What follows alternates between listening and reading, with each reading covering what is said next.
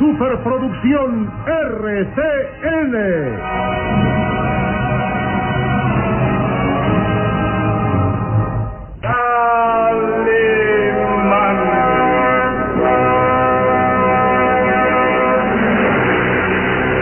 Caballero con los hombres, Galante con las mujeres. tierno con los niños. implacable con los malvados. Así es, Calimán, el hombre increíble.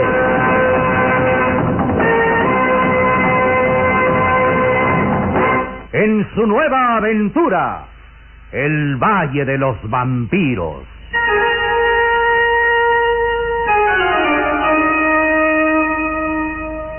El Valle de los Vampiros. Interpretado estelarmente por la bella actriz del cine nacional, Carmelita González, Eduardo Arosamena, Luis de Alba, Ofelia de la Fuente, Ketty Valdés y como narrador Isidro Olace, e interpretando a Calimán, el propio Calimán, un libreto original de Víctor Fox.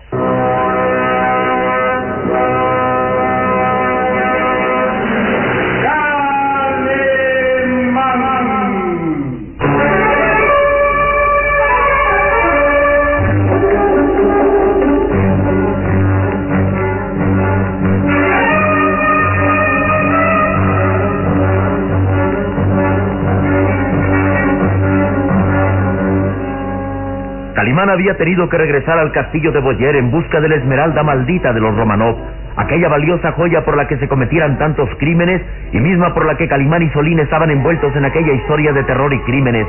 Calimán ordenaba a sus amigos que permanecieran ocultos en la cripta del cementerio abandonado mientras él regresaba con la joya en su poder. El hombre increíble ignoraba que el astuto Jorvik había quitado las estacas de madera de los cuerpos del conde Bartok y Jessica, devolviéndoles la vida con eso. El siniestro personaje abandonaba su ataúd jurando matar a Calimán. Revivía con todo el poder de Ultratumba y mientras la luna llena brillara en el oscuro cielo, su poder era incontenible y diabólico.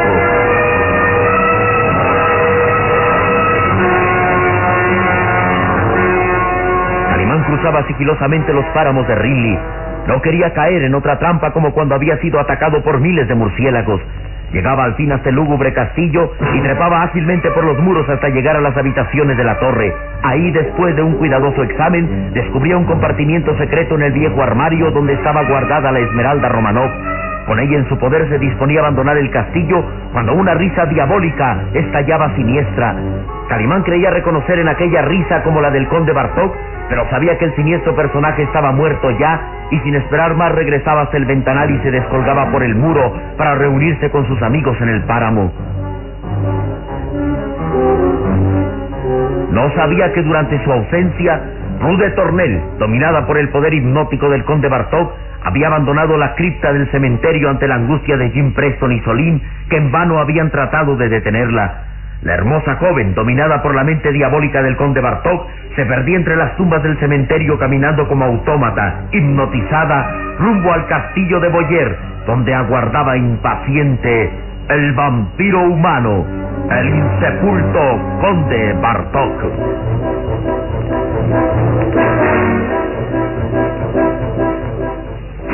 El pequeño Solín aguardaba impaciente el regreso de Calimán. Estaba en la oscura cripta y de pronto reaccionaba al ver una sombra avanzar entre las tumbas y mausoleos del cementerio. ¿Quién se acerca? Lo sé. ¿Pero quién? El muchacho quedaba inmóvil. Sus negros ojos estaban fijos en aquella sombra que se acercaba y de pronto, bajo la pálida luz de la luna llena, distinguía una figura alta y atlética. ¡Calimán! Solim, ¿qué ha pasado? ¿Pero qué tiene el señor Preston? Ah, Calimán, bendito sea Dios que has regresado al fin. Durante tu ausencia pasaron cosas terribles. Los azules ojos de Calimán distinguían a Jim Preston derrumbado en el suelo. Responde, Solim. ¿Qué, ¿Qué tiene el señor Preston? ¿Quién lo atacó? No vas a creerlo, pero fue. Fue la señorita de Tornel. Ruth. Pero es imposible. Fue ella, lo juro. Estábamos aquí esperando tu regreso tal como lo ordenaste, cuando de pronto ella reaccionó en forma extraña. Dijo escuchar una voz dentro de su cerebro, Una voz que la dominaba, que le ordenaba salir de aquí. Una voz, dices. Sí, la voz del conde Bartok. Es posible. Sí, la señorita Ruth estaba temblando, muy pálida y, y las pupilas de sus ojos estaban dilatadas. Creo que estaba siendo hipnotizado ante nosotros. ¿Quién continúa? ¿Qué pasó? Empezó a hablar como, como si el conde Bartok estuviera a su lado. Ella decía escuchar su voz, pero ni el señor Preston ni yo oíamos nada. Ella fue transformándose poco a poco y trató de salir de aquí. El señor Preston quiso detenerla, pero ella, llena de furia, lo golpeó con ese hierro. El señor Preston cayó sin sentido y la señorita Ruth salió de la cripta. La vi alejarse entre las tumbas, caminando como autómata y repitiendo sin cesar el nombre del conde Bartok. Hipnotizada, ¿no? Sí, solo eso explica su actitud. Hipnotizada por el conde Bartok. Luego entonces el siniestro personaje ha revivido. ¿Revivido? Pero si nosotros lo vimos convertirse en momia cuando le clavaste una estaca en el pecho. Pero es probable que alguien le haya quitado el estaque del corazón y automáticamente el insepulto revivió. Nadie sin el conde Bartok podría hipnotizar a de Tornel y obligarla a regresar al castillo. En vano nuestros esfuerzos. Inútiles todos los peligros que hemos vencido. El conde Bartok, la sierra diabólica, el insepulto, ha revivido. Calimán y Solín estaban inmóviles. Un gesto de enfado ensombrecía el rostro de Calimán y sus puños de acero se cerraban con fuerza en señal de angustia. Fue entonces cuando Jim Preston empezó a recobrar el sentido. Ruth de Tornel, ¿dónde está? Calma, Jim, calma. Calimán. ¿Usted aquí? ¿Qué ha pasado con Ruth? Responda. ¿Dónde está ella? No lo sabemos a ciencia cierta, aunque debemos suponer que regresó al castillo obedeciendo las órdenes del conde Bartok. Pero ese demonio está muerto. Eso creíamos, Jim, pero ahora nos damos cuenta que el siniestro personaje ha revivido y tiene en su poder a la señorita Ruth. Debemos ir a rescatarla antes de que mis... Mis planes son diferentes, Jim. Es cierto que no podemos dejarla en poder del conde Bartok. Hay que hará en su ayuda, pero esta vez era yo solo.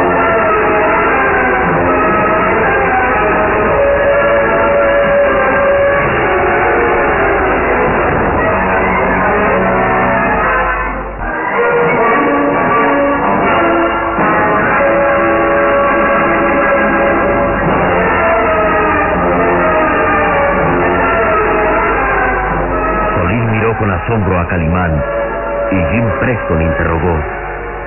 Usted. Usted solo regresará al castillo. Es necesario.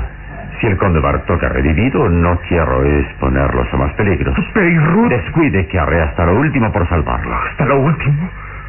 Quiere decir que en el fondo usted sabe que ella está perdida. Al decir lo último, indico que es necesario. Que daré mi vida para rescatarla. Calimán, pero...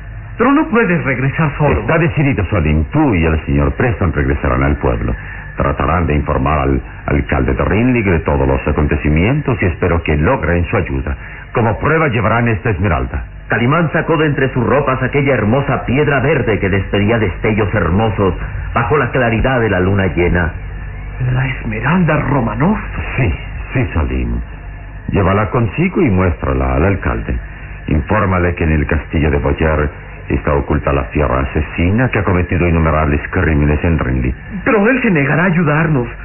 Bien sabes que siempre ha sentido verdadero pavor de entrar a los páramos de Rindy. Sí, pero de ustedes depende que el alcalde acabe por ceder. Si es necesario que recurra a la ayuda del pueblo, que regresen todos armados de antorchas. Tal vez entonces podamos triunfar sobre los poderes del más allá. Calimán, escuche. No podemos dejarlo solo en medio del peligro y... Yo puedo... Jim, usted está mal herido. Si intentara acompañarme, iría a una muerte segura. Lo mejor es que vaya con Solín hasta el pueblo e informe al alcalde de los hechos. No puedo abandonar a Ruth. Ningún ser humano puede ahora ayudarla. Entonces, ¿usted qué hará? No lo sé aún. Al regresar al castillo de Boyer no tengo plan trazado de lucha, pero aún así me enfrentaré al conde Bartok. Ha llegado el momento definitivo. Antes debo ir hasta la tumba de los vampiros y certificar si el conde Bartok ha revivido. Si es eso, buscaré por todo el castillo, hasta el último de los rincones, hasta encontrar al siniestro personaje y entablaremos la lucha definitiva. Ambos conocemos nuestras armas y esta vez la lucha será a muerte. Pero Calimán, ¿qué puedes hacer contra un punto? Contra un cadáver viviente inmune a las armas. Recuerda, Solín, no hay más fuerza poderosa sobre la tierra que la voluntad del hombre. Y mi voluntad y deseo es aniquilar de una vez y por siempre al conde Bartok. Si ha revivido, si abandonó su sepulcro y está a punto de consumar otro crimen, daré mi vida, pero él morirá. No perdamos más tiempo. Solim, guarda bien esta esmeralda y llévala como prueba ante el alcalde. Traten de convencerlo y regresen con ayuda antes del amanecer. Sí, sí, Calimán. Si es necesario, levantaremos al pueblo entero para que regresen con nosotros. En marcha, pues. Crucen el cementerio abandonado en dirección al pueblo. Y oigan bien, suceda lo que suceda. Pase lo que pase a su alrededor, no vuelvan atrás. Continúen firme su camino hacia el pueblo. Sí, señor. En marcha, pues, mi pequeño valiente amigo. Señor Preston, ¿cree tener fuerzas para caminar? Sí, lo haré, así sea lo último que haga en mi vida. Y trate de salvar a Ruth, por favor. Juro que lo haré. Calimán, no quisiera dejarte. No queda otro camino, Solín. Vamos, ánimo, Solín, y sabes. Si acaso esta es la última vez que puedes estrechar tu mano, recuerda. Recuerda siempre. Más vale morir en defensa de la justicia que vivir bajo la vergüenza de la cobardía. No lo olvidaré, señor. El marcha entonces, amigos míos. La cita es antes del amanecer. Por entonces el conde Bartok habrá muerto o mi tumba será el castillo de Boyard. Buena suerte, amigos.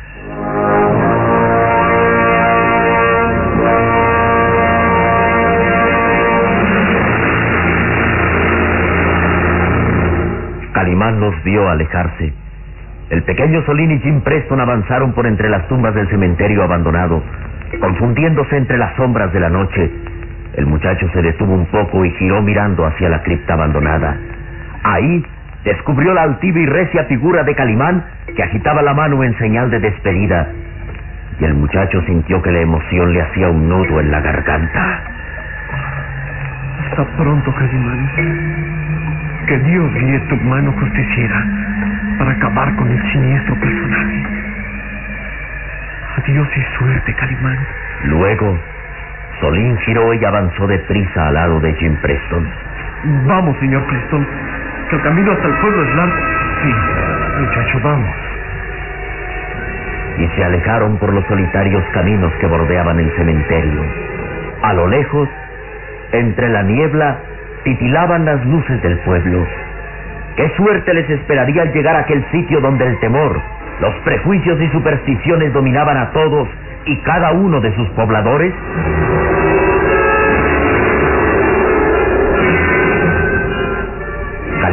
Avanzaba sereno, firme. La niebla empezaba a invadir los páramos y el viento cesaba. Arriba, entre el cielo semicubierto de nubarrones, la luna llena se distinguía amarillenta y mustia, como si presintiera que esa noche iba a ser definitiva en la lucha de un hombre valeroso contra un insepulto, un cadáver viviente, un vampiro humano. Un lobo aulló en los solitarios páramos y los azules ojos de Calimán permanecían fijos en la siniestra construcción, en el lúgubre castillo de Boyer que se veía a lo lejos, envuelto en la niebla y rodeado de misterio y terror. Bien, la cita está trazada. En los viejos muros del castillo se cumplirá. En marcha, pues.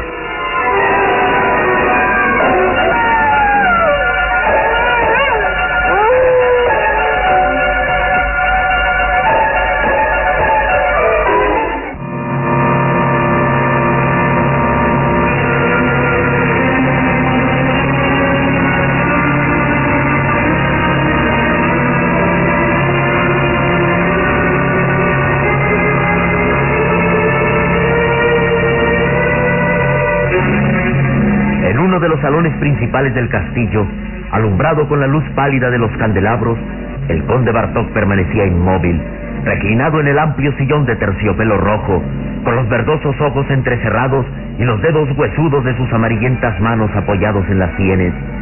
Jessica, la diabólica mujer vampiro, lo observaba interesada.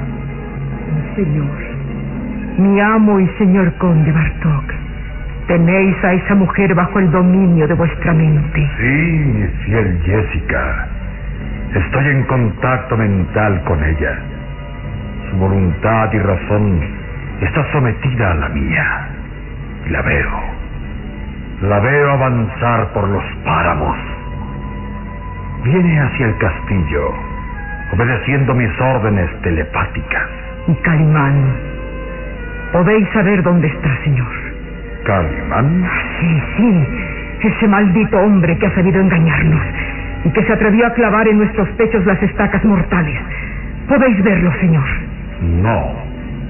Que mi mente solo está concentrado dominando a Ruth de. Entonces, Calimán escapará. ¿Escapar? no, Jessica.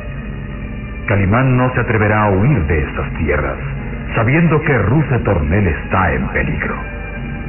Puedo jurar que Calimán regresará muy pronto al castillo. Buscará sin descanso a nuestra bella prisionera y entonces... entonces caerá en la trampa, Jessica. Su curiosidad y lealtad son sus principales enemigos. Ten calma, pues, Jessica, que Calimán vendrá muy pronto. Sí, sí, Calimán vendrá. Y ya me encargaré yo de hacerle pagar muy cara su traición. Calimán, la muerte te espera al entrar al castillo. Silencio. Silencio, Jessica. Calla. Escucha. Nada, mi señor. Mi adorada Ruth de Tornel se aproxima. Está ya cercana al castillo. Presiento ya su voz y adivino su presencia. Ahora ha llegado a las puertas del castillo y parece dudar. Obligadla a entrar, señor. Sí, entrará. Cruzará la puerta y lentamente subirá por las escalinatas, guiada por mi voz. Por mi fuerza mental llegará aquí y ofrendará su espíritu y su cuerpo para saciar mi espantoso sed de sangre. La luna llena brilla allá arriba en el cielo oscuro y una pasión convulsiona mi cuerpo. El siniestro personaje se incorporó. Su rostro cadavérico estaba encendido de emoción y sus verdosos ojos se movían inquietos. Luego avanzó hasta situarse junto al viejo y monumental órgano. La gran capa escarlata colgando de sus hombros se extendía por el suelo como gigantescas alas de vampiro, y su esquelética figura, envuelta en las negras mallas, era una visión macabra y diabólica. Se acomodó frente al viejo órgano y sus pálidas y huesudas manos acariciaron el amarillento teclado del instrumento. Hagamos de esta noche infernal la fiesta más prodigiosa de mi vida, Jessica. Y que el viejo órgano inunde de música majestuosa el silencio de este castillo. Sonrió diabólico y sus manos se crisparon como extrañas arañas amarillentas y cayeron sobre el teclado también amarillento del órgano.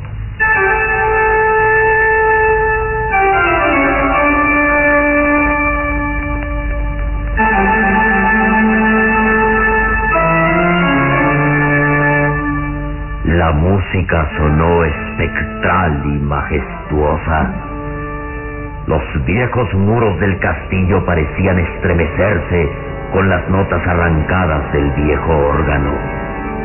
Y Jessica, febril y emocionada, permanecía con la mirada fija en el oscuro pasadizo por el cual aparecería en breve Ruth de Tornel, Llegará pronto. Llegará pronto. Sí. Sí, Jessica. Nuestra bella amiga se acerca paso a paso. Escucho ya el rumor de su cuerpo avanzando, subiendo por la escalinata. Y esta música enloquece su mente. ya está próxima. Ya se acerca mi adorada Ruth de Tornel.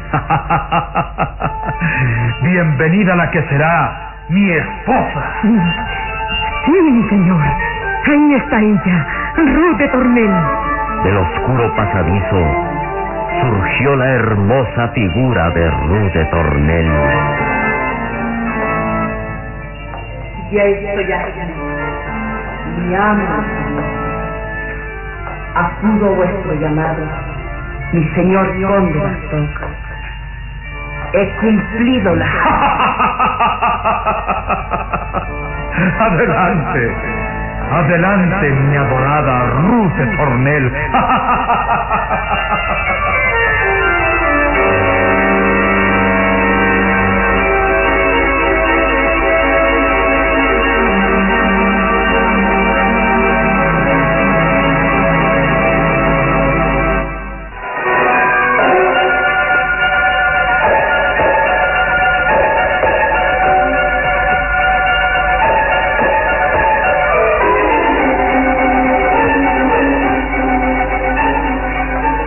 Sombra se deslizaba por los túneles subterráneos. Una sombra atlética, vigorosa, que avanzaba cautelosamente, con movimientos felinos. Este es el camino, lo sé. El camino que conduce hasta la tumba de los vampiros. Ahora sabré si en verdad el conde Bartok ha resucitado esta noche. Calimán, con todos los músculos de su atlético cuerpo en tensión, avanzaba sigilosamente. Sus azules ojos escudriñaban todos y cada uno de los rincones en penumbra, y sus recias y musculosas manos palpaban los fríos muros de aquellos pasadizos. De pronto se detuvo. Oh, sí, este es el lugar. Distingo entre las sombras la puerta de la tumba. Todo está en silencio y sin embargo hay aquí un ambiente extraño, lúgubre y sórdido. Las recias y musculosas manos de Calimán empujaron la puerta. Los goznes dejaron escapar un lúgubre chirrido. Y los azules ojos de Calimán se movieron inquietos, mirando hacia el interior de aquel oscuro calabozo, descubriendo... Oh, sí, allí. Ahí están los ataúdes macabros. Veamos, pues. Se acercó lentamente. Su corazón latía deprisa y había un gesto emocionado en su rostro. Miró hacia el interior del primer ataúd, descubriendo que... El ataúd está vacío. El cadáver momificado del conde Bartok ha desaparecido. ¡Oh, santo Dios! Mis sospechas se confirman. El siniestro personaje ha revivido al igual que Jessica. Los dos escaparon de sus lechos mortuorios. De pronto, Calimán reaccionó al escuchar un ruido. ¿Ah? ¿Quién está allí? Responda. Responda, ¿quién? ¿Eh? Encerrado. Estoy prisionero en la tumba de los vampiros.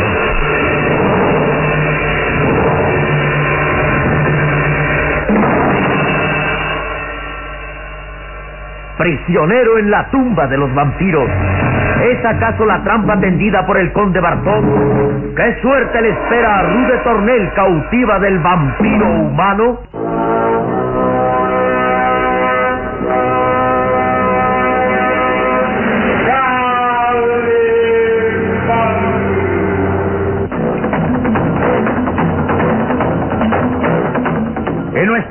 Programa habrá más emoción y misterio en el Valle de los Vampiros. Y recuerde, donde se haya una injusticia que reparar, o la emoción de una aventura, o la belleza de una mujer, ahí está.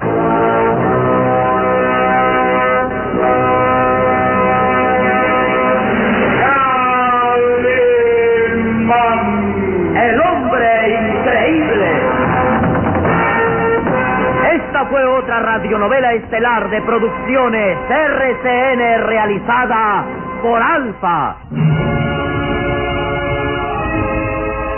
Escúchela de lunes a sábado a esta misma hora por RCN.